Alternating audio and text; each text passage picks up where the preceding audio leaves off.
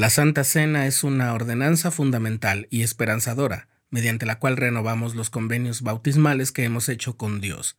Un elemento sustancial de nuestra participación en esa ordenanza es nuestro sincero examen personal y nuestro arrepentimiento. Estás escuchando el programa diario, presentado por el canal de los santos de la Iglesia de Jesucristo de los Santos de los Últimos Días.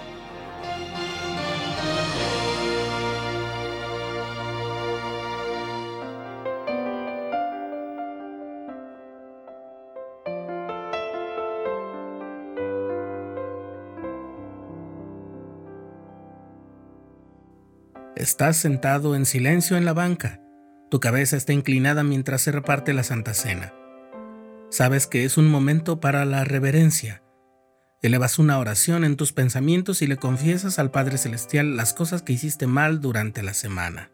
Le pides que te perdone y te ayude a cambiar. Prometes esforzarte para lograr ese cambio. Piensas en el Salvador. Tomas los emblemas Luego pasa una semana más y haces prácticamente las mismas cosas. Y es que de eso se trata la Santa Cena.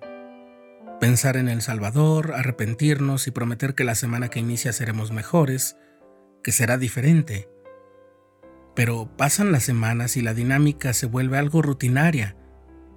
¿Se supone que sea así o nos estamos perdiendo de algo? Tal vez no sea para alarmarnos, pero es buen momento de revisar si hay otros síntomas. Quizás no hemos dejado de orar, pero posiblemente nuestras oraciones personales son algo repetitivas o automáticas, como irreflexivas.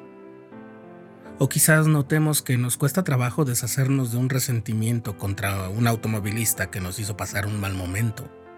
Tal vez pasamos demasiado tiempo viendo series, tanto que no hayamos lugar en nuestro día para actividades más edificantes o serviciales o viendo las redes sociales, lo que nos llena de sentimientos de ansiedad por no quedar atrás en la escala social. El sentimiento rutinario en las cosas espirituales no viene solo. Durante la conferencia general de abril de 2018, el presidente Dallin H. Oaks, primer consejero de la primera presidencia, enseñó lo siguiente.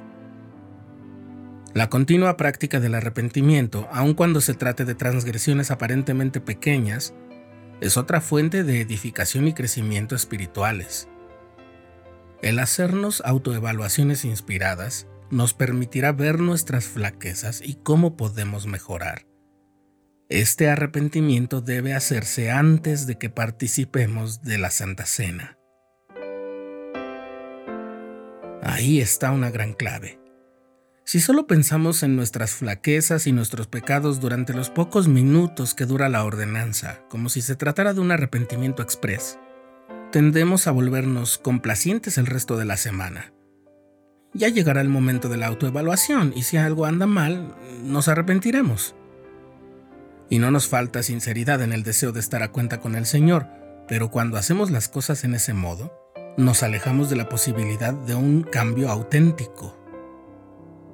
Lo que el presidente Oaks dijo nos puede ayudar a identificar tres formas en las que podemos recuperar lo que parece faltar en nuestro proceso de arrepentimiento.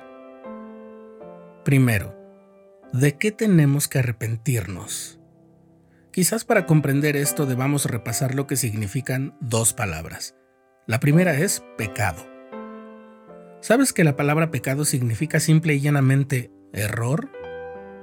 no solamente son pecados las atrocidades y las ofensas como el crimen, el hurto y la blasfemia, sino cualquier decisión, actitud, mal hábito o incluso distracción. Básicamente cualquier cosa que nos impida llegar a ser más como el Salvador. Y su sacrificio expiatorio no solo nos libra de los que conocemos como pecados, sino que nos ayuda para superar nuestras debilidades hasta las cosas más pequeñas que puedan desviarnos de su camino, por lo que también quiere ayudarnos a superar esas cosas. La otra palabra que debemos recordar es precisamente arrepentimiento. La guía para el estudio de las escrituras dice que el arrepentimiento es un cambio en la manera de pensar y de actuar, además de una reconciliación con Dios. Por lo tanto, arrepentirnos de nuestros pecados no es otra cosa que dejar que nuestra forma de pensar y actuar cambie para superar cualquier cosa que nos impida ser como Cristo. Y eso es algo que solo funciona si se tiene presente al Salvador todos los días. Cuando tenemos un ejercicio diario de arrepentimiento, nuestras oraciones incluyen un pequeño pero significativo informe y la petición de ayuda para seguir firmes en nuestro anhelo por cambiar.